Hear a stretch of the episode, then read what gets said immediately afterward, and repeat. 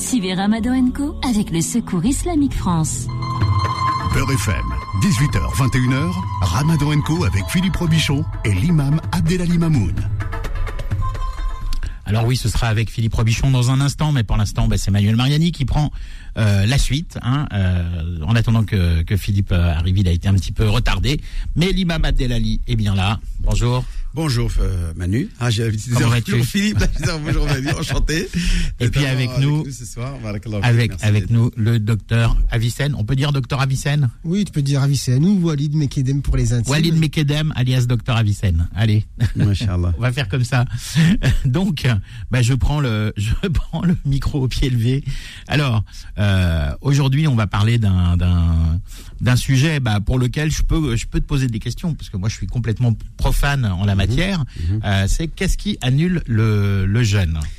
Eh ben écoute Manu, euh, beaucoup de gens savent déjà l'essentiel euh, de ce qui va annuler le, jeûne et heureusement parce que c'est ce qu'on appelle le minimum incompressible que chaque musulman doit savoir de sa religion et notamment de ce qu'il ne doit pas faire parce que ça peut provoquer la rupture et l'annulation purement et simplement de son jeûne.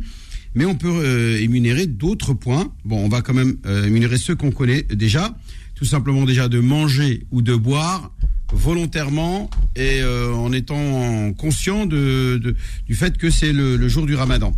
Donc, al-aklu wa shurb, le fait de boire et de manger. Euh, ou ce qui est similaire à le fait de boire ou de, ou de manger, tel que euh, les intraveineuses, les, par exemple les perfusions qui sont nourrissantes qui sont pas médicamenteuses, mais qui vont être si c'est du glucose, par exemple, je suis à l'hôpital pour, un, pour, telle ou telle question, on me met une, une perfusion de glucose, comme c'est souvent le cas, parce que mhm. mon glucose est, est, bas. Euh, je parle sous le contrôle du, du docteur. Hein. Il y a quoi dans la pochette, là, docteur Ah bah ça dépend. Soit c'est de l'eau salée, soit c'est de l'eau sucrée. C'est de l'eau sucrée. non, ça dépend. Ça dépend pourquoi tu es hospitalisé. Non, mais pour qu'il puisse tenir sans avoir à, à manger euh, pendant quelques jours parce qu'il est dans un état qui lui permet pas, parce qu'il a un appareil où il a été, euh, par mm. exemple, euh, euh, opéré au niveau de la bouche. Bah, effectivement, si la personne ne se nourrit pas, dans les perfusions, souvent tu auras du glucose, mais des fois tu es perfusé avec une poche et dedans il n'y a pas de sucre, hein. c'est de, juste de l'eau salée. Par exemple, je sais pas si tu es, par exemple, tu fais une baisse de tension importante, tu fais un malaise, directement on t'hospitalise, on te perfuse, bah, on va juste te mettre de l'eau salée pour te remplir en fait. Alors, bah, du, coup, ma question, c'est est-ce que l'eau, salée, est-ce que le sel, c'est considéré comme quelque chose de nourrissant? Ah, Mais l'eau déjà, déjà l'eau, puisqu'on a dit qu'on n'a pas. Ah, mais là, elle rentre dans le sang, on la boit pas. Oui, mais elle est quand même dans le sang puisqu'elle nourrit le corps. Donc là, déjà, ça annule le jeûne. Tout à fait. L'eau. Euh, à partir du moment où l'idée c'est de nourrir le corps et non pas de le soigner, hmm. on est dans une démarche de, de, on va dire de, de, préserver le corps en, bonne santé malgré une carence en nourriture. Et eh bien à partir de là, euh, tout cela va annuler, va rompre le jeûne. Ce qui va annuler le jeûne, et là aussi on va peut-être euh, demander le, des éclairages de, de Un avis euh, médical. oui. C'est celui qui va vomir, il va se faire vomir volontairement. Ah. C'est-à-dire qu'il va mettre un objet au fond de la gorge, etc., et qui va se faire vomir. Alors que celui qui va vomir involontairement, c'est-à-dire qui est malade ou qui a des nausées, etc., bah, celui-là, son jeûne n'est pas annulé. C'est le qay al-muta'ammid amdan, c'est-à-dire qui est volontaire. Euh, c'est quoi les dangers, docteur, de, de, fait de se faire vomir comme ça? Alors, je peux raconter une anecdote? Ouais, bien sûr, vas-y. Alors, il y a la semaine dernière, il y a une personne en salle d'attente. Euh, J'ouvre la porte, elle se lève, elle vacille et paf, elle s'écroule euh, devant le cabinet et finalement la tête dans son sang, elle venait de vomir du sang. Et pourquoi? Bah, C'est une personne qui vomit du sang de manière régulière parce qu'elle a des troubles du comportement alimentaire et qu'elle se fait vomir régulièrement. Ah oui, c'est l'anorexie, c'est ça. Oui. c'est plutôt de la, la boulimie. C'est euh, psychologique d'abord. Voilà, ce qu'on appelle l'anorexie, boulimie, c'est je mange beaucoup et je me fais vomir après. Voilà, mm. exactement. Et quand vous avez des vomissements répétitifs comme ça, vous pouvez avoir des lésions au niveau de l'estomac et de l'œsophage et du coup, bah finalement, vous retrouvez à saigner de l'intérieur et vomir du sang.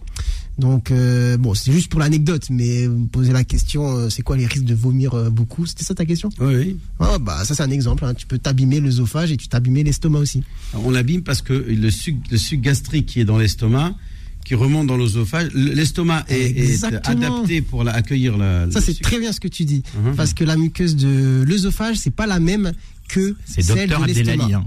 Ah non mais c'est une bonne question, non, mais bonne question parce que du coup quand on a beaucoup beaucoup de reflux c'est un problème qui peut faire euh, suite à ça. On peut avoir des lésions de l'œsophage parce qu'en fait, c'est pas adapté à l'acidité justement de l'estomac. Et ça, par exemple, euh, c'est un problème qui peut, dé... je vais pas faire peur aux gens, mais euh, dans des cas extrêmes, ça peut dégénérer sur des cancers de l'œsophage, etc. Parce qu'en fait, la muqueuse à ce niveau-là, elle n'est pas adaptée pour ça. Et du Mhm. coup, on va avoir des transformations à ce niveau qui peut devenir très dangereuses. Donc, vomir volontairement, je répète, annule, rompe le jeûne. Vomir involontairement parce qu'on a des nausées, c'est pas volontaire, ça annule pas le, le jeûne. Euh, autre chose qui va annuler le jeûne, selon une majorité de savants, c'est euh, la hijama. Comment on appelle ça la C'est euh, Euh, les, les saignées, Les saignées. saignées, ouais, c'est. Euh, en fait, euh, ça dépend Hijama. parce que hijama, en fait, t'as la hijama sec et la hijama humide, on va dire. Non, on va dire celle qui est humide, c'est celle où il y a du sang. On va, on va- ouais. Les saignées, ça n'a rien à voir avec les ventouses, si Bah, en fait, c'est ça, ça, la c'est ventousothérapie, voilà, c'est En ça, la fait, ventousothérapie, ça. parce que tu as la ventousothérapie, c'est ça. on va dire celle sèche où en fait tu mets les ventouses et il n'y a rien qui sort, et celle où on te fait des petites scarifications sur la peau, Mhm. et après quand on aspire, bah, ça te fait une sorte de saignée, il y a du sang qui est aspiré. Ce qu'on faisait au Moyen-Âge avec des sangsues, hein, si ma mémoire est bonne. Exactement, exactement. Hmm. Donc euh, c'est une technique euh, utilisée euh, par certains sportifs, etc. En fait, l'utilité elle est très controversée. Elle est utilisée en général chez les sportifs ou chez certaines personnes pour soulager des douleurs. Alors, est-ce qu'il y a une réelle efficacité ou pas? Je ne serais pas assez expert pour le sujet. Je me suis déjà renseigné. Ça peut soulager certaines douleurs, mais en fait, c'est du cas par cas. Il y a des personnes qui vont dire ah ça me fait du bien. D'autres qui vont dire euh, ça me fait rien du tout. Donc euh, voilà. je- je- C'est- C'est ce qu'on catégorise dans les remèdes de grand-mère, quoi. C'est euh, souvent Ouais. ça marche d'ailleurs, mais on ne sait pas forcément pourquoi, mais ça marche. Exactement. En tout cas, c'est une sunna, c'est une sunna, c'est une tradition prophétique euh, que le prophète a pratiquée et beaucoup euh, aiment euh, pratiquer. Sauf que nous avons une divergence entre les savants sur le fait est-ce que ça annule ou pas. Moi, je pense qu'à partir du moment où elle est humide et qu'il y a une quantité importante de sang qui va sortir du corps humain, ça va annuler le jeûne. Si effectivement elle est sèche ou, euh, ou très minime, etc. Eh bien là, ça va pas. C'est la même Mais manière. là, que- mais là c'est quelque chose qui sort du corps, on ne fait pas rentrer quelque chose dans le corps, donc, Oui, mais donc là- ça annule quand même. Oui, parce que c'est comme le vomi. Quand on se fait vomir, pareil. On Ouais, mais pourquoi Parce que donc parce que parce qu'on se met euh, on modifie, on modifie le- le- le- l'ordre normal des choses, quoi. tout en à fait. Mm. Et puis euh, pareil, euh, non. Alors, alors, par contre, quand c'est une petite quantité, comme pour le sang des analyses, ça annule pas le jeûne. Quand vous allez faire une prise de sang pour des analyses, ça annule pas jeûne. Mais en comparaison avec la hijama, ce qui va annuler, ça sera, le- ça sera le don de sang. Le don de sang dans les pochettes en Là, quantité quantité conséquente. ouais. Là, on va affaiblir le corps, n'est-ce pas, docteur? Le, le danger, de, souvent après, quand on fait un don de sang, on nous donne une collation. Bien sûr, bien Ouais. sûr. Quand- j'imagine à l'inverse la transfusion. euh, Du coup, c'est quelque chose qui annule de, le jeûne aussi, j'imagine, parce que c'est une quantité importante de sang. Tout, Voilà. tout à fait, tout à Et fait. juste, je vais revenir sur Hijama. Donc, comme je disais, moi, sur l'efficacité, etc., je saurais pas vous dire euh, si ça marche, ça marche pas. Mais en tout cas, euh, faites si vous voulez. Mais par contre, attention, la dernière fois, j'ai vu quelque chose, ça m'a choqué. Des parents qui avaient ramené leur bébé de genre 4-5 mois faire une saignée, une hijama avec euh, Ah du non, sang qui bébé, sort. c'est. ouais, ouais, Franchement, ça m'a choqué. Donc, c'était des personnes. euh, le bébé, je venais de lui faire ses, ses vaccins du nourrisson et dit bon bah maintenant, on va aller le ramener faire euh, hijama, on va lui faire une saignée. Oui, les- dis, les- on, les- est, on est où là en fait Les, Euh, véganes moment, aussi qui ne donnent hein. aucune protéine animale à leur, à leur petit, à leur nouveau-né, ça c'est aussi. euh, Non, mais franchement, des fois, il y a des idées délirantes. Donc, en fait, si vous voulez faire certaines choses, bah, faites-les. hein. Mais après, il faut pas les imposer à des personnes plus fragiles ou à des bébés euh, qui viennent juste de naître, quoi. D'accord. Alors, encore un autre point. Alors j'ai j'ai une, j'ai une petite Ouais, question. toujours hein, euh, voilà, moi je vais faire mon je vais faire mon mon mon, mon, profane, hein, euh, mais puisque c'est le cas. Euh, si je me brosse les dents par exemple et que je n'avale pas d'eau, simplement je me rince la bouche et je recrache. Oui. Est-ce que ça, ça peut annuler un jeûne Non, non, non, ça annule pas. Tout ce qui reste dans la bouche, on en a parlé hier sur les choses qui n'annulent pas, les choses qu'on peut faire et qui n'annulent pas le jeûne. On a évoqué tout ce qui va se passer dans la, dans la zone buccale, c'est-à-dire euh, bah, le, le dentifrice, se brosser les dents, utiliser un siwak. Le prophète utilise un siwak pendant le ramadan. Euh, mais aussi, on peut aller plus loin. Quand on va chez le dentiste et qu'on va faire une, euh, par exemple, une, euh, une, une anesthésie no- locale ou euh, carrément, pourquoi pas, euh, une dent qu'on va arracher, Une etc. oui. À Mhm. partir du moment où l'aspirateur du médecin, du docteur, du dentiste va aspirer tout ce qu'il y a dans la bouche et que tu n'avales rien, ton jeûne est toujours valable. À partir du moment où tu avales, là c'est là c'est foutu. Ça veut dire que bah, moi j'ai C'est déjà le vu fait des d'avaler qui va annuler ton jeûne. j'ai j'ai déjà vu des gens qui, qui jeûnaient en fait qui qui crachaient souvent euh, parce qu'ils pensaient parce qu'ils voulaient pas avaler leur salive. Ça, ça, ne- ça ne sert absolument à rien. Bah non, c'est juste impossible sûr. de pas avaler sa Le salive fait sur une journée. Toutes les sécrétions que l'on a au niveau nasal ou buccal, que l'on va avaler, n'annulent pas le jeûne. Que ce soit les sécrétions euh, nasales euh, comment on dit, le khnouna, etc. à l'intérieur, là, la- Non, mais parce euh, qu'ils sont, ils sont, ils sont nombreux, les jeunes, les, jeunes, les Mhm. jeuneurs qui, qui, Non, c'est qui- absurde. Ça, qui crachent. Oui, non, mais ça, je, je, je conçois que ce soit absurde, mais, mais on en voit, on en voit beaucoup, effectivement, qui, qui crachent leur salive pendant le, Non. le, le ramadan. Alors, déjà, comme, pas, déjà, pas. comme le dit, euh, Walid, euh, c'est, c'est, Bah, c'est impossible, tu vas impossible genre de- 2 litres de salive par jour à peu près. Ah oui, euh, quand même. C'est énorme. Ouais, ouais, tu vas passer ta journée à cracher, hein. Ah, En plus, c'est- c'est utile la salive quand on l'avale, non? Bah, c'est surtout, ouais, bien. Après, c'est utile surtout pour la digestion, tu vois. Mhm. Donc, c'est vrai que si tu manges pas, bon, c'est pas non plus un truc qui va changer ta vie, mais tu sécrètes en continu. Tu peux pas contrôler ta sécrétion de salive, tu vois. À moins d'être totalement déshydraté, mais c'est-à-dire, en fait, euh, on est là, on parle, on est en train de saliver. C'est normal. ouais, mais si t'es au boulot avec la personne et qu'elle, qu'elle crache en permanence, c'est pas, c'est pas super agréable. Ah, ouais, c'est pas agréable. C'est n'importe quoi, quoi. C'est-à-dire, ça, c'est ce qu'on appelle tanattu, c'est-à-dire le fait d'endurcir la religion alors qu'elle n'était pas demandée de faire ça. C'est ça, c'est plus, Euh, voilà. plus, plus je royaliste que le roi. c'est de dit. faire entrer quelque chose de l'extérieur de ton corps qui n'est pas déjà à l'intérieur, alors que ce qui est déjà à l'intérieur, il reste à l'intérieur. Ce qui vient de ton nez. Faut arrêter de respirer bouche, dans ce cas. voilà. Exactement. Non, non, respirer, tu as le droit de respirer. Et même les fumées, on s'annule pas le jeûne. La les fumées, je parle, non pas la fumée de la cigarette. Je parle des fumées qu'on peut avoir à l'extérieur, euh, je sais pas moi, le pot d'échappement ou, euh, ou euh, celle de, par Ouais, exemple, de, de la poussière de, En fait, c'est de- de accidentel, c'est accidentel, Ouais. donc c'est normal, Voilà. quoi. Parce qu'hier, t'as eu un gros débat avec Ousmane sur la Ouais, cigarette. Oui, mais bon, euh, il, il a tout de suite re- re- compris que là-dessus, euh, je pense qu'il y a déjà consensus sur le fait que la cigarette, on le répète aujourd'hui encore une fois, annule et rompt le jeûne. Hein, le fait de fumer une cigarette, euh, ne serait-ce qu'un taf, euh, c'est ça annule le jeûne. Donc faites attention Et- avec ça.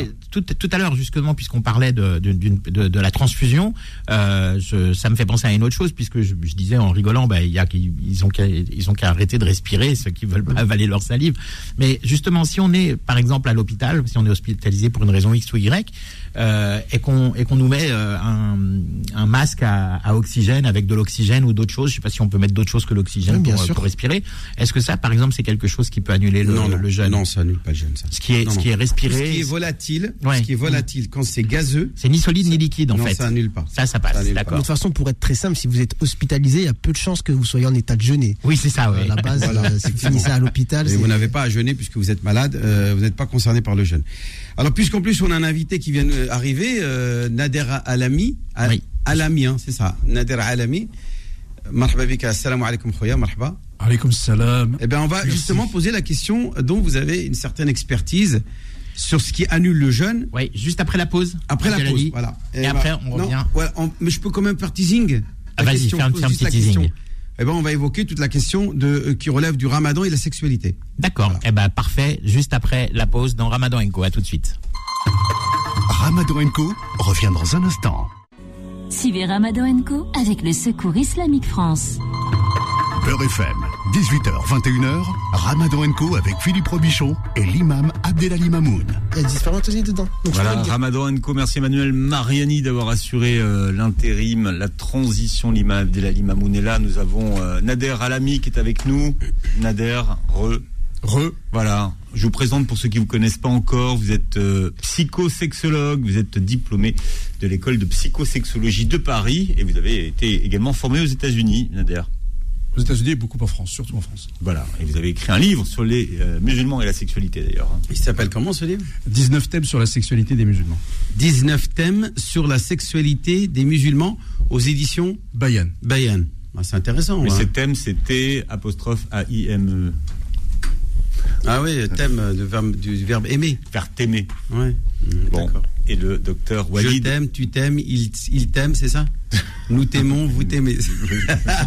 Ça, c'est une, ça, c'est une mamouna. Mamounade, ça, c'est une conjugaison. euh, Et le docteur Walid Mekadem est avec nous. Doc, Salut Philippe et petit message aux auditeurs, n'oubliez pas, vous pouvez poser vos questions médicales, j'essaierai d'y répondre.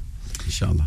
Bien, on est en train de voir ce qui annulait le, le jeûne sans réparation, Imam Abdelali, mais qu'est-ce qui annule le jeûne avec réparation? Alors attention, euh, réparation, il y aura quand même, parce que ce jeûne-là qui a été rompu par, par un acte volontaire, euh, comme boire, manger ou faire la hijama, etc., on va devoir quand même rattraper ce jour-là. Mais il n'y est pas exigé une compensation, ce qu'on appelle la kafara. Qu'est-ce que c'est que la kafara? Elle concerne exclusivement celui qui va rompre le jeûne à cause d'une relation, ou plutôt euh, d'une jouissance sexuelle. Voilà, d'un rapport intime Hein, un, compagnon du prophète, ça c'est un hadith rapporté dans le Bukhari et dans Muslim, est venu voir le prophète, lui a dit Ya Rasulallah, halakt, je suis en perdition. Il a dit Pourquoi tu dis ça? Il dit yani, Qu'est-ce qui se passe? Il dit Voilà. J'ai eu des rapports avec ma femme en plein jour de Ramadan. Et là, le prophète lui dit euh, As-tu les moyens d'affranchir un esclave? Lui dira Non, j'ai pas les moyens d'affranchir un esclave. Parce qu'on parle souvent, euh, pour affranchir son âme d'une faute, il faut affranchir un esclave, c'est-à-dire l'âme de, quelqu'un d'autre. C'est ça la, la- sagesse et la beauté de cette religion, c'est que pour compenser cet euh, emprisonnement que dans lequel on s'est mis, dans cette situation dans lequel on va avoir des remords, on va avoir une, un sentiment de culpabilité parce qu'on a commis une faute grave, on a rompu son jeûne, et, et donc on a emprisonné son âme. Dieu, Dieu va vous demander, et à travers son prophète, d'expier cette faute en libérant une âme, en libérant une, une, personne qui est euh, sous le joug de la de, l'esclavage. Et donc, bien entendu, cette réalité-là n'existant plus aujourd'hui, eh bien, elle est abolie. hein. Il n'y a plus d'actualité d'évoquer la kafara en, a, en affranchissant un esclave. Mais c'était le cas à l'époque du prophète, parce que le prophète, euh, l'islam a voulu euh, abolir l'esclavage petit à petit en utilisant, entre autres, ces moyens-là euh, que qu'on appelle les kafarat, hein, les kafarat, le fait d'être qaraqaba, qu'on appelle le fait de d'affranchir et de décider de libérer un esclave, d'en acheter un si on n'en a pas un, et puis de le libérer. En cas où bien sûr il n'y a pas ce genre de, de situation, donc il n'y a plus d'esclavage, le prophète dit à ce compagnon, il lui dit, est-ce que tu es capable de jeûner deux mois successivement? Il a dit, eh, je suis faible. Il dit, deux, mois, c'est Tina Yaoman, 60 jours. Il a dit oui. Il a dit non, c'est dur 60 jours, je peux pas jeûner 60 jours d'affilée. Alors il a dit, est-ce que tu es capable de nourrir 60 pauvres? Et là, il lui dit non, je suis pauvre. J'ai moi-même, je suis pauvre. Je fais partie des pauvres. J'ai des relations avec ma femme et moi-même, je suis pauvre. J'ai pas les moyens de nourrir 60 pauvres. Alors le prophète, il a voulu quand même euh, symboliquement faire quelque chose. Il est rentré chez lui et il est revenu avec un panier de dattes. Et il lui a dit prends ce panier de dattes et nourris avec 60 pauvres. Et là, le compagnon dit mais il n'y a pas plus pauvre que moi à Médine. Et là, le prophète dit bon, allez, prends-le, il va nourrir toi et ta femme. C'est-à-dire que le gars, il était venu pour soi-disant expier sa faute en euh, sacrifiant quelque chose venant de lui. Et bien finalement, il va repartir lui-même avec une récompense. C'est-à-dire sa kafara, sa, son sacrifice qu'il est censé euh, accomplir, eh bien se transforme en récompense puisqu'il est venu sincèrement euh, chercher la la- la- l'expiation, le repentir euh, auprès du prophète alayhi qui va lui offrir pour lui finalement et sa femme il dit allez, il lui, dira pars, euh, va, te nourrir avec ta femme de, de ce, et ta famille de, de ce, de ce panier de, de dattes. Donc voilà euh, comment nous relate. euh, alors c'est l'argument, c'est le texte authentique qui est utilisé par les savants de manière unanime pour dire que celui qui consomme une relation intime durant la journée du Ramadan devra non seulement rattraper sa journée, mais en plus devra expier sa faute en utilisant l'une de ces trois catégories que le prophète a évoquées. Bien sûr, il n'en reste plus que deux. C'est soit il jeûne 60 jours, il est capable de le faire, soit il n'est pas capable. À ce moment-là, il euh, euh, donne l'équivalent de 60 repas à 60 pauvres ou, euh, ou un repas pendant 60 jours aux mêmes pauvres. Euh, voilà, comme vous voulez. Ce qui compte, c'est qu'on on doit donner 60 repas pour des pauvres. Et ça peut être aussi euh, évalué en argent. Donc, si on dit 5 euros pour un repas, multiplié par euh, 60, 60, ça fait 300, 300 euros. ouais. Voilà, 300 euros. C'est l'expiation que va euh, devoir, en plus de rattraper sa journée. C'est-à-dire qu'il aura commis un péché d'avoir rompu. Il n'aura pas la récompense de sa journée qu'il aura rompu parce qu'il se sera laissé aller à euh, une relation intime. Alors, euh, c'est pour cela qu'on dit que quelqu'un qui n'a pas la capacité de se maîtriser quand il, a, euh, il est avec sa femme, on lui dit de garder ses distances. Faites attention. Mais sinon, en règle générale, un homme a le droit de euh, de- d'avoir tous et de faire tout ce qu'il veut avec sa femme, à part le coït, c'est-à-dire à part le rapport intime, à part l'acte sexuel en soi. Euh, en dehors de cela, tout est permis. Quand je dis tout est permis, euh, c'est-à-dire tout ce qui est au-dessus du nombril, quoi, en gros. Hein. Par contre, voilà, ce qui va être interdit, c'est la relation intime. Philippe, arrête de Donc, ce- ça, et donc voilà. Mais sinon, arrête de te cacher. Arrête de Faut- te faut- cacher faut avec ton sac, continuer, euh, En cache. gros, ça veut dire qu'on peut embrasser sa femme, on peut la caresser, on peut faire ce qu'on veut. Il n'est pas, il n'est pas interdit de garder une relation euh, chaleureuse avec son partenaire ou sa partenaire. C'est pas interdit, à condition qu'on maîtrise, comme le dit le prophète, euh, liman irbahu, qui est capable de maîtriser ses euh, pulsions. Nader. Oui, j'avais une question pour euh, l'imam Abdelali Mamoun. Si j'ai bien compris, donc celui qui, qui mange par inadvertance euh, ou qui boit par inadvertance, lui doit rattraper uniquement euh, Sa journée qu'il n'a pas jeûné. Par contre, celui qui a euh, eu une relation sexuelle, lui doit et rattraper sa journée, mais en plus nourrir 60 pauvres ou jeûner 60 jours. Voilà. Alors, il existe certains avis religieux qui, euh, qui imposent la kafara aussi pour ceux qui ont mangé ou qui ont bu. Ils ont fait une, une analogie. Ils ont dit puisque euh, pour euh, avoir euh, consommé, tu dois payer la kafara, consommer une relation, eh bien pour consommer, pour avoir consommé de la nourriture, eh ben tu as la même kafara. Ça c'est un avis qui existe chez certains savants. Mais moi j'aime plutôt aller dans la facilité que de dire que celui qui mange ou qui boit pendant le le ramadan, volontairement, sans aucune raison valable, bien sûr, sans qu'il soit malade ou voyageur, etc., ne devra que rattraper sa journée de jeûne. Et la, euh, suffit comme, comme châtiment hein, que le prophète qui dira, dans lequel il dit, Man ramadan, celui qui va rompre un- une journée du ramadan sans excuse, sans raison valable, il ne pourra jamais récupérer la récompense qu'il a perdue en rompant son jeûne, même s'il jeûnait toute sa vie. Toute sa vie, s'il jeûne, il ne pourrait pas rattraper euh, la journée qu'il a rompue volontairement, euh, alors qu'il euh, qu'il alors qu'il n'était pas, il n'avait pas d'excuse pour pour la pour la rompre. Donc euh, à partir de là, euh, la relation intime va rompre le jeûne. Par contre, une excitation, tout à l'heure c'était Nader qui m'a posé la question, qui va provoquer des pertes de euh, de, de, de, de liquide séminal, hein, euh, Pré-séminal. préséminal, voilà, qu'on appelle en arabe el-madi, eh bien ça, ça ne va pas annuler le jeûne, mais par contre, ça va annuler les petites ablutions. Ça Ah. va annuler les petites ablutions. Euh, celui qui a une Oui, mais ça, c'est même en période de, de non.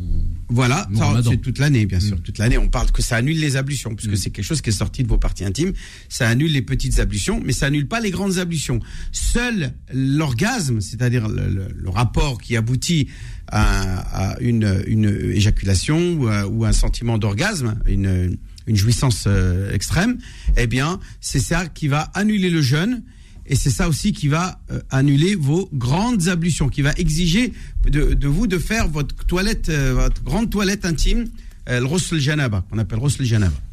Walid. Oui, alors j'ai une question parce que là c'était très centré euh, du coup sur l'homme, mais en fait la femme quand elle est excitée, elle sécrète aussi beaucoup de Oui. liquide. Donc est-ce que ça, euh, ça annule Si elle n'atteint pas l'orgasme, c'est simplement les petites ablutions seulement qui est annulée. Si ça- elle atteint l'orgasme, elle annule à la fois ses grandes ablutions et son jeûne. Ça, c'est l'orgasme. Tu vois, l'orgasme, quand on- tout le monde connaît ce que c'est qu'un orgasme, euh, qui Donc, va la, annuler. la simple, la simple excitation. N'annule pas, non. Euh, autre chose qui pourrait atteindre jusqu'à l'orgasme, c'est le rêve érotique. Vous avez des rêves érotiques qui, aboutissent à un orgasme, où carrément le monsieur il va éjaculer ou madame va avoir des pertes importantes de, de ce liquide séminal. Eh bien, dans ce genre de situation, ça n'annule pas le, ça n'annule pas le, ramadan. Si vous, par exemple, faites une sieste dans la journée et vous avez un rêve érotique qui aboutit à une éjaculation involontaire, c'est pas vous qui avez, par un geste mécanique quelconque, provoqué cette éjaculation, cela ne va pas annuler votre euh, votre jeûne puisque c'est lié au rêve. Vous êtes endormi, c'est dans le rêve que ça se passe.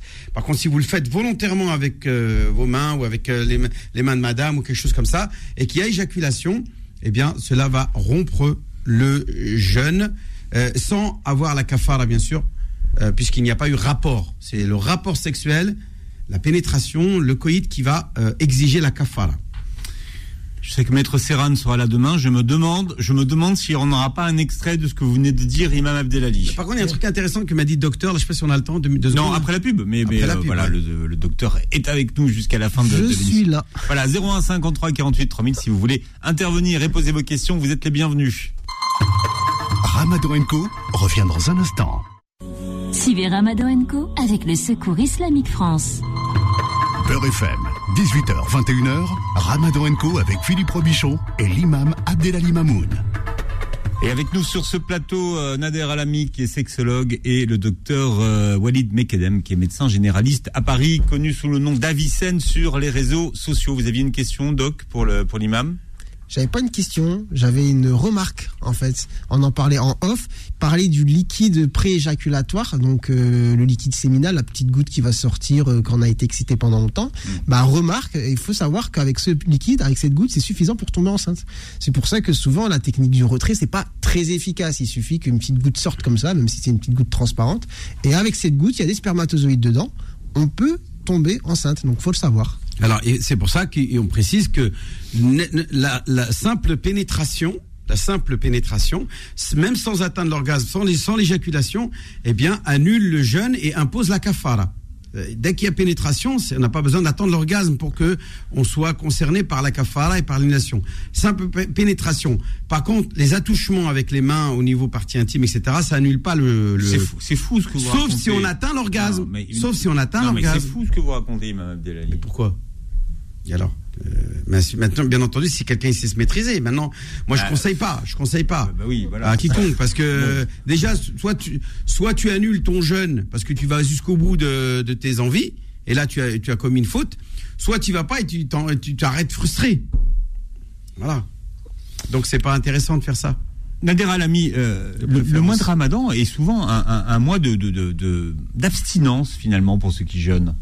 Bah oui, c'est un mois d'abstinence, euh, c'est- voulu en fait. Euh, Ce mois d'abstinence, euh, l'imam Abdel Mamoun en parlait euh, tout à l'heure. euh, Mais au-delà de la notion religieuse finalement, c'est-à-dire que les, les gens qui jeûnent toute la journée Mm. ont une activité euh, euh, de couple qui est plutôt plutôt beaucoup plus calme pendant le mois du Ramadan.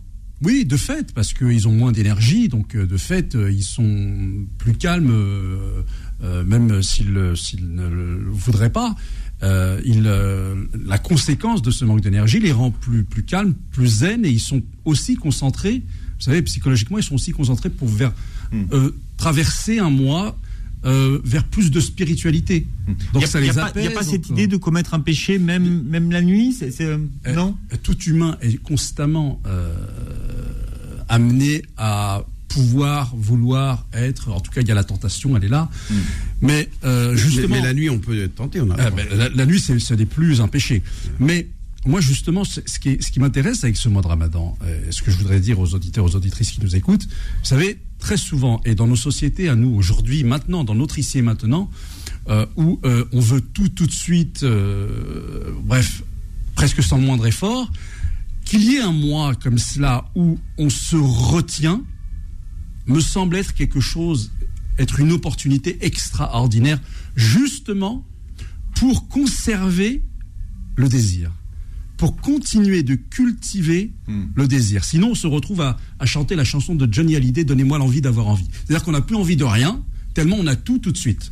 Donc, que ce mois, que par soi-même, on résiste, que par soi-même, on se dit, oui, je voudrais, mais non, je m'abstiens, eh bien, on ne le sait peut-être pas, mais c'est une, aussi une façon de cultiver le désir. Vous savez, euh, mon cher Philippe, en, en- en sexo, quand vous avez des gens qui souffrent de, de- de- de troubles de désir, justement, l'une des façons, il n'y a pas que celle-là, mais l'une des façons de re- re- re- rebooster cela, redynamiser. de redynamiser cela, c'est de, de- de- d'intégrer dans leur cerveau l'interdit. C'est de leur redire, ta femme, elle t'est interdite. Tu touches pas. Tu touches pas. Voilà. Symboliquement, même, même symboliquement, eh bien, ça rebooste l'envie euh, d'aller vers elle. Vous voyez? Donc, voilà, je pense que ce Oui, c'est mois-ci, la frustration. On dit toujours que voilà, le, le désir vient du manque. le désir vient du manque. Si vous êtes euh, inondé de chocolat, vous n'avez plus envie de chocolat. Ouais, Une expression en arabe, c'est al-mafqoud marghoub. C'est-à-dire ce qui est absent, ce qui n'y a pas, eh bien, il est désiré. Voilà. Voilà. Donc, saisissons aussi ce mois pour régénérer le, le désir.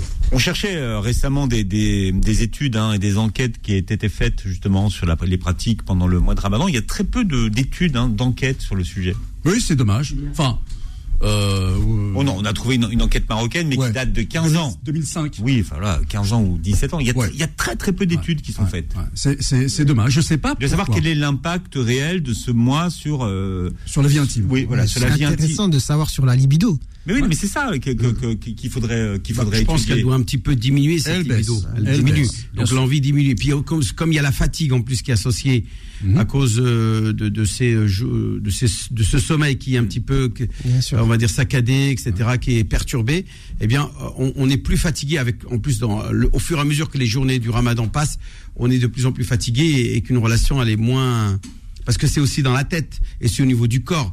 hein. Il y a plusieurs conditions pour avoir une relation intime. C'est pas simplement avoir un besoin au niveau des parties intimes, c'est aussi au niveau de la tête et au niveau du corps. Avoir euh, la- le, le physique euh, et, euh, et voilà, puisque c'est quand même physique. Ça exige euh, un effort, n'est-ce pas, docteur? Bien, on va Ça l'écouter. dépend pour qui. On va l'écouter sans effort. The Bridge is online. Ousmane Timera est avec nous. Bonsoir Ousmane. Que la paix soit sur vous. Merci Ousmane. Ça fait drôle de pas vous avoir avec nous ce soir. Oui, c'est exceptionnel. Une obligation euh, m'a empêché euh, de vous rejoindre. Mais ce n'est que partie remise. Mais en tout cas, vous êtes avec nous par la, par la voix comme tous les soirs à 19h de ce mois de, de Ramadan. Oui, effectivement. Ousmane, vous parlez de quoi ce soir? Alors aujourd'hui, nous allons parler des bénéfices de la croyance en l'au-delà. Mhm. Euh, huitième jour, quatrième lueur. Tu sais, tu l'as entendu à plusieurs reprises depuis le temps que nous parlons ensemble, toi et moi.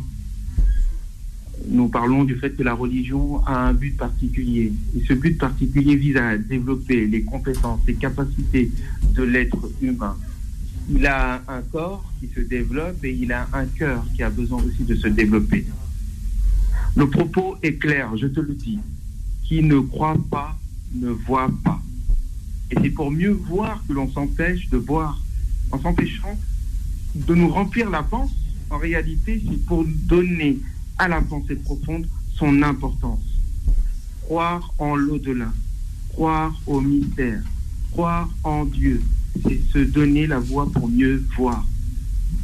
Et lorsque la foi s'enracine dans le cœur et l'âme de l'individu, Homme ou femme, cela lui donne un regard plus profond. Il voit au-delà, au-delà des apparences.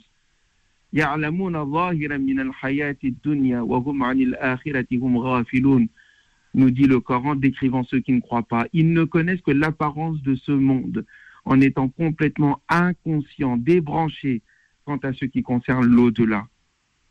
L'absence de foi est au fond, en réalité, la base de toutes nos injustices.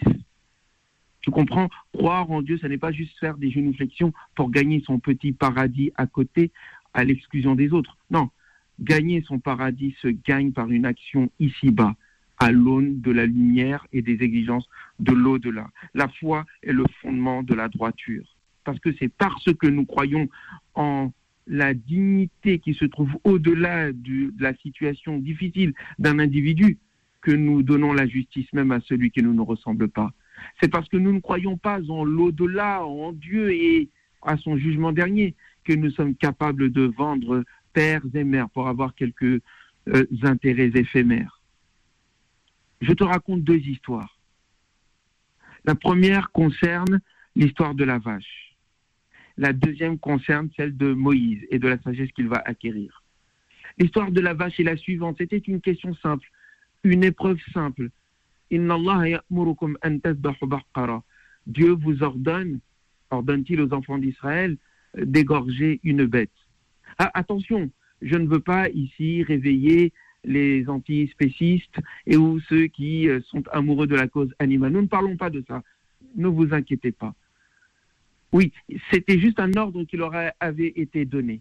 Mais cet ordre fut difficilement réalisé en raison de, euh, comment dire, de la mentalité de chicanerie qui habitait l'esprit de ceux qui étaient interpellés par Moïse.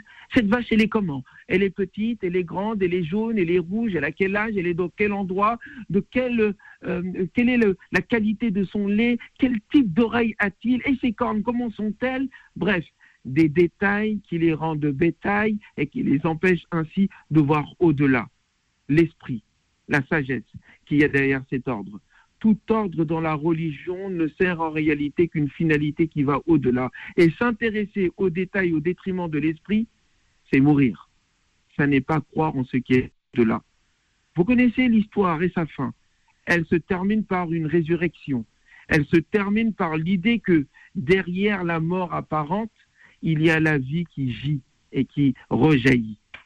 Et ainsi le Coran de décrire la dureté du cœur de ceux qui étaient avec Moïse, incapables en réalité de croire en ce qui est au-delà, attachés à la matière concrète et immédiate, voyant dans la loi que sa lettre, ne voyant dans la vie que son apparence. Dans les deux cas, le cœur est dur. Dans les deux cas, ils n'utilisent la loi que pour mieux asservir l'injustice, que pour mieux asservir les plus faibles et plutôt servir leurs appétits, être dans l'injustice. Une autre histoire nous est racontée, toujours avec Moïse. Cette fois-ci, c'est lui qui est l'élève. Il est avec celui qu'on appelle Al-Khidr. L'histoire est ainsi racontée, il est à la recherche de la sagesse, de la connaissance. Il voit cet homme et cet homme lui dit, tu ne peux saisir ce que tu ne peux être patient pour ce sur quoi tu n'as aucune connaissance. Ta connaissance ne cerne pas la mienne. Tu ne peux donc faire preuve de patience. Or, la patience, c'est la capacité à voir au-delà. Encore une fois, tu vois, c'est toujours l'au-delà. Croire en Dieu, croire en l'au-delà, c'est nourrir son cœur pour quelque chose que ce cœur ne voit pas, mais dans lequel il porte tout son espoir. Eh bien, dans la vie, il en va ainsi, comme il en est de la lettre de la loi. Alors il lui demande, laisse-moi t'accompagner, je vais être patient, je vais faire preuve de cette foi qui me permet d'être, d'attendre, d'être attentif, d'être endurant, persévérant. Alors, un bateau est troué, son compagnon l'a troué, comme euh, un accident peut nous arriver à nous-mêmes dans notre vie. Il s'affole, l'apparence est injuste, est horrible, comme l'apparence du malheur qui t'arrive. Et il lui dit, ne t'avais-je pas dit, Moïse, qui est en train de crier à l'injustice, ne t'avais-je pas dit que tu ne pouvais pas être patient avec moi? Il lui demande pardon. Il continue. Une deuxième étape. Un enfant meurt. Il ne meurt pas comme ça. C'est la main du destin à travers Al-Khidr qui ôte sa vie. Il voit l'enfant égorgé. Moïse s'écrie Injustice Un enfant qui meurt Qu'a-t-il fait Sans péché? Comme nous pouvons aussi crier face au destin qui nous prend notre être cher. Ne t'avais-je pas dit, euh, répète-t-il, à Moïse, son élève, impatient, ne t'avais-je pas dit que tu ne pouvais pas comprendre, que tu ne pouvais pas persévérer? Excuse-moi, si une troisième fois je me dédie, si une troisième fois je fais cette erreur, alors nous devons nous séparer. Cette impatience, nous l'avons avec la loi. Cette impatience, nous l'avons avec Dieu. Cette impatience, nous l'avons parce que nous manquons de sagesse, ce qui nous permet d'aller et de voir au-delà. La troisième fois, il est généreux face à des gens qui l'ont injustement traité. Moïse lui dit, mais tu es en train de redresser ce mur alors que tu aurais pu demander un salaire. Ils nous ont traités comme des moins que rien, des immigrés, des sans-papiers. Ils ne nous ont même pas accueillis. Et lui dit, et celui-ci, le sage de lui dire, c'est la dernière fois. Nous devons nous séparer. Quant au bateau, quand tu ne l'as pas compris, eh bien, au-delà de ce que toi tu voyais, il y avait un roi qui s'apprêtait à voler le bateau. Je l'ai donc trouvé endommagé. Et ce que, ce que tu pensais être un malheur était en fait ce qui sauva d'un plus grand malheur. Quant à l'enfant, l'au-delà me disait qu'il allait être un malheur pour ses parents, qui eux étaient des gens pieux et des gens bien. Et nous savions que l'enfant allait être remplacé par un petit frère plus pieux, meilleur, et qui n'allait point causer le malheur de ses parents. La tristesse de la mort apparente indiquait au fond que Dieu voulait les sauver. Et la troisième épreuve, elle est la suivante. Il y avait deux orphelins, tu ne le savais pas. Leur père est mort, c'était un homme pieux. Et nous, Dieu, voulions que le trésor, l'héritage caché sous ce mur, eh bien, ne soit pas injustement volé lorsque ce mur tombait eh bien, nous avons décidé de le remettre en place afin que ces enfants, grandissant, puissent plus tard avoir accès à leur héritage. Voilà l'explication de ce que tu n'as pas compris. Voilà l'explication de ce que nous-mêmes nous ne comprenons pas avec notre religion. Lorsque plongés dans les détails, nous ne voyons pas la finalité des règles. Lorsque plongés dans le bétail, nous nous transformons en ce que le Coran dit à un moment donné, muets, aveugles et sourds, ils ne peuvent pas revenir. Nous nous transformons lorsque nous ne voyons pas, nous ne questionnons pas les événements, nous ne questionnons pas les éléments, nous ne questionnons pas les règles. Dans les trois cas, lorsque nous ne, nous ne questionnons pas la sagesse, nous nous arrêtons seulement à la lettre et nous transformons ainsi en ce que Allah subhanahu wa parle, dit Ils ont un cœur avec lequel ils ne réfléchissent pas. Ils ont des yeux avec lesquels ils ne voient pas. Ils ont des oreilles avec lesquelles ils n'entendent pas. Ceux-là sont semblables à des animaux. Bel hum. Ils sont plus égarés encore. Voilà ceux qui sont complètement inconscients. Voilà ceux qui ont débranché leur cerveau. Il n'y a pas de religiosité sans intelligence. Il n'y a pas de foi sans profondeur.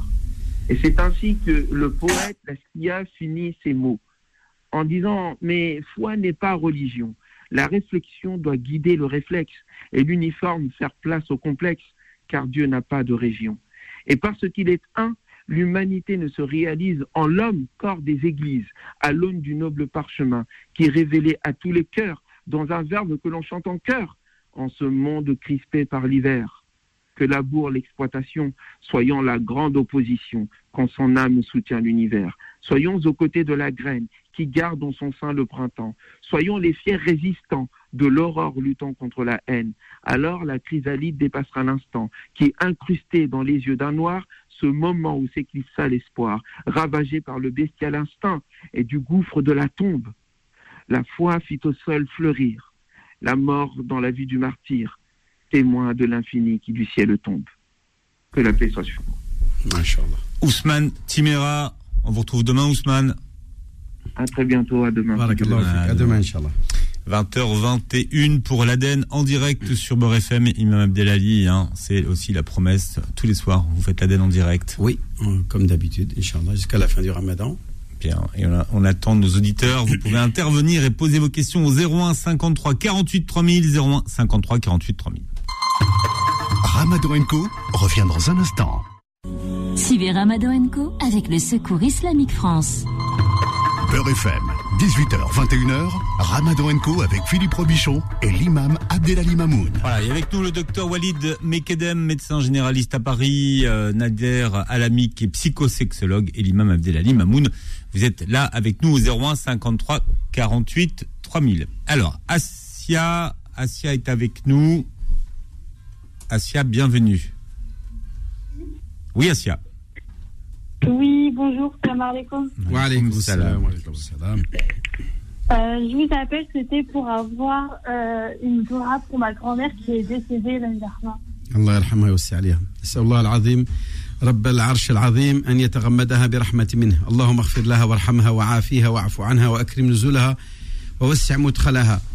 اللهم اغسلها بالماء والثلج والبرد اللهم نقها من الخطايا كما ينقى الثوب الأبيض من الدنس اللهم ابدلها دارا خيرا من دارها وأهلا خيرا من أهلها اللهم قها من عذاب النار وعذاب القبر اللهم لا تحرمنا أجرها ولا تفتنا بعدها واغفر لنا ولها آمين آمين والحمد لله رب العالمين J'invite tous ceux qui nous m'ont entendu à dire Amin. Amin. Dans vos foyers. Merci Asia. Voilà. Rachid est avec nous au 01 53 48 3000. Rachid, bienvenue. السلام عليكم وعليكم السلام أخي رشيد وصحة رمضانكم الله يبارك فيك يعطيك الصحة ويعطيكم الساعة اللي كان لكم تواشوا فيها كيفكم أنا عندكم خويا لا- لا- الحاج اسمح لي أنا راني ديابيتيك تيب 2 وناخذ دي ميديكامون عندي انسولين واسع une fois par semaine c'est Ozempic 0,25 ملغ une fois par semaine عندي لا ميتفورمين 500 ناخذها deux fois par jour عندي لاميسيل 250 ملغ غاني une fois par jour glyglacide euh, 30 un par jour Forgica 1 par jour Litruside 10 mg 40 mg 1 par jour et عندي l'aspirine غاني 100 mg 1 par jour أيوة Voilà. ما شاء الله عليك وعندي غاني Alors, عندي tu- الكوتاعيك Toi, les, les, les, les, les, les firmes par- par- pharmaceutiques, tu leur fais gagner beaucoup d'argent. Inch'Allah, عليك. C'est un gros consommateur de médicaments. Bon, on va laisser d'abord euh, le docteur euh, Walid nous parler de ton cas d'un point de vue médical parce qu'avec les noms, donc il a compris pas mal de Mhm. choses. J'ai Et j'ai après, pas on bien verra. entendu certains trucs, mais ce que j'ai compris, c'est qu'il n'y a pas d'insuline. Hein. Il y a une piqûre une fois par semaine, Nozampic. C'est ça. Mais c'est pas de l'insuline, ça. Ça ne fait pas des hypoglycémies. Hein. D'accord? Donc ça, c'est un traitement qu'on prend une fois par semaine. D'ailleurs, il faut savoir qu'il y a un gros, trafic d'Ozampic parce que c'est un médicament qui fait maigrir. Maigrir, et ça coûte très cher aux États-Unis. Exactement. Ouais, un petit peu gros, donc il va falloir perdre du, poids. Ben, voilà, et, donc, un diabétologue Exactement. Et donc, c'est quoi votre question? Donc, la question, on a la nuance, وكاين اللي قالوا لي سافا فير دي الناس الناس اللي يعرفوا شو قال لي بالك ماشي مليح عليك رمضان باسكو يبي اتاكي عندي لي غي سون بتي بو توشي ابيمي بلوتو وناخذ كان لي كوتاغيك 160 1250 تاع لا تاع لا طونسيون لا طونسيون راهي مليحه شاف فوق نعيط Non, mais c'est c'est quoi la question اسكو نصوم ولا نجم نصوم ولا لا ولا نمنع Est-ce que, docteur, est-ce qu'il doit arrêter de jeûner Parce que ma réponse est celle du docteur. Est-ce que Non, vous mais- conseillez à ce monsieur de continuer de jeûner ou d'arrêter Bon, en tout cas, le monsieur, il y a beaucoup de traitements. Mais après, les traitements, c'est à peu près pour la même chose. C'est-à-dire qu'il y a au moins quatre médicaments, si j'ai bien entendu, c'est pour le diabète. C'est ça, hein C'est ça, hein, il y a, Il y en a- quatre- il y en a- il y en a 7 en tout. ouais, il y a genre quatre médicaments pour le diabète, il y en a un pour la tension. J'ai entendu vous avez un petit peu l'aspirine. D'ailleurs, ça, je suis pas sûr que parce qu'il y a- il y a des recours hein, sur l'aspirine, ça a changé récemment. Avant, aux patients qu'on disait à risque euh, de maladies cardiovasculaires, on leur prescrivait de l'aspirine en prévention. Pour fluidifier le, pour le pour éviter pour les accidents cardiovasculaires. Hmm. Ça, récemment, dans les recommandations de cardiologie, ça a été remis en cause. On dit en prévention primaire, c'est-à-dire si vous est jamais rien arrivé, il n'y a pas d'utilité de mettre de l'aspirine. Au contraire, il y a plus de risques d'avoir des saignements si par exemple vous cognez fort la tête, etc. Maintenant, on le met uniquement en prévention secondaire. C'est-à-dire, demain, vous faites un AVC, vous faites un infarctus, là, c'est obligé d'avoir l'aspirine. Voilà, justement, c'est pour ça, parce que au niveau de l'AVC, ah. c'est un truc minime gagné. Voilà. Voilà, enfin, un AVC, monsieur. D'accord. Donc, après, bah, la question, c'est par rapport au diabète, est-ce qu'il y a des risques? Bah, Monsieur, il prend un traitement, il y a des glycasides. C'est ça, vous prenez glycasides? Non, non. C'est ça. Glycazide. Bah, bah glycazide, c'est un sulfamide hypoglycémiant. C'est un médicament qui fait faire des hypoglycémies. Donc c'est pas de l'insuline, c'est un médicament qu'on prend par cachet. Mais ça, si on ne mange pas, on peut faire des hippos. Donc euh, après, il n'y a pas d'insuline à côté, ce que j'ai entendu. Mais du coup, si vous faites le jeûne, faut voir avec le médecin pour enlever le glycaside peut-être, ou alors ajuster le traitement. Mais peut-être que c'est compliqué parce que si vous êtes, vous avez quatre médicaments, là, ça veut dire que vous avez un diabète vraiment très déséquilibré. J'ai sept- 7 médicaments en tout. Ouais, ouais, mais pour le diabète, il y en le plusieurs. soir. Euh, Votre hémoglobine, il est de combien Glyqué. Hémoglobine Glyqué, ouais. Glyqué. Euh, que là, je le mesure, je le mesure le matin. À Non, non, non, l'hémoglobine, une fois tous les trois mois, là. euh, Il a, À, à euh, peu près, ah, il a, il a 7 à peu près. 7. Sept, ça va, Sept, c'est- ça Avant, va, il, est- bon, il, c'est est- il a même augmenté, mais maintenant je fais attention. Maintenant il est à 7 parce que j'ai un tableau et je regarde. Mais Ah, avant il bah. était à 8, 9 même. 9, 9 même il était. 9 c'est beaucoup, hein 9 c'est beaucoup. Mais là, maintenant je le contrôle et j'ai changé complètement mes habitudes, euh, manger, euh, comment on appelle ça, je fais attention à ce que je mange. Bien et sûr. C'est Je super fais parce du sport. très bien parce que ce qu'il faut retenir c'est que le traitement du diabète c'est pas que les médicaments, hein. c'est l'hygiène de J'ai vie. Hein. 72 ans, Ah ouais, mais hein. je me sens fort, je me sens bien, Yanni, hein, je me sens, je me sens bien. Ah bah c'est bien, bah faut continuer, faut bouger, bouger, Voilà. bouger, faire du sport Et boire de l'eau. et manger Voilà. surtout de manière euh, correcte, enfin Équilibrée. équilibrée, etc. Pas avoir d'excès, mais en fait la base de la base, c'est vraiment le mode de vie hein, déjà avant de parler Voilà, de médicaments. Voilà. Mais maintenant, je me sens, parce que j'ai changé de diabétologue, je suis tombé avec un diabétologue vraiment qui est bien. Enfin, pour moi, ils sont tous pareils. Mais attends, donc, ils m'ont changé le traitement. Avec ce traitement, je me sens beaucoup mieux. Et ma glycémie, je la, je la contrôle. Elle est vraiment basse. Alors qu'avant, je ne pouvais pas la faire descendre. Ok, bah c'est super. Je suis euh, un 7, euh, un, je- un 20. Alors, pour ré- répondre à la question de Rachid, alors, il Bah, jeûne ou il jeûne Rachid, pas le, jeûne, le problème avec le jeûne, c'est le glycaside. Voilà, donc faut voir avec son médecin, son diabétologue, est-ce qu'il peut ajuster le traitement ou l'enlever sur le mois du ramadan. Je pense avec une hémoglobine à 7, il peut se permettre un mois sans glycaside, peut-être. En tout cas, voir avec son médecin qui le connaît mieux que moi. Mais c'est le seul médicament dans la liste qui pourrait avoir un effet un peu dangereux si jeûné. Merci Rachid. Lila est avec nous. Lila, bienvenue. Lila- ah. Oui, Lila. Alors moi, c'est aussi une question médicale. Alors euh, c'est un petit peu euh, la même chose que le, la personne qui était avant moi. Donc mon mari est diabétique Mhm. et il voudrait avoir une explication. Donc il prend euh, metformine. Donc euh, le matin quand il se lève, il va mesurer son diabète. Il va être par exemple à 2 grammes. Hier il était à 2 grammes et quelques. Et puis, euh, à la fin de la soirée, avant le Eden, à 8 heures, il était redevenu à 1,12 g. Alors, il ne comprend pas pourquoi il était aussi fort au lever. Hmm. Et bon, après, forcément, euh, il fait également la piqûre une fois par semaine à 1,5.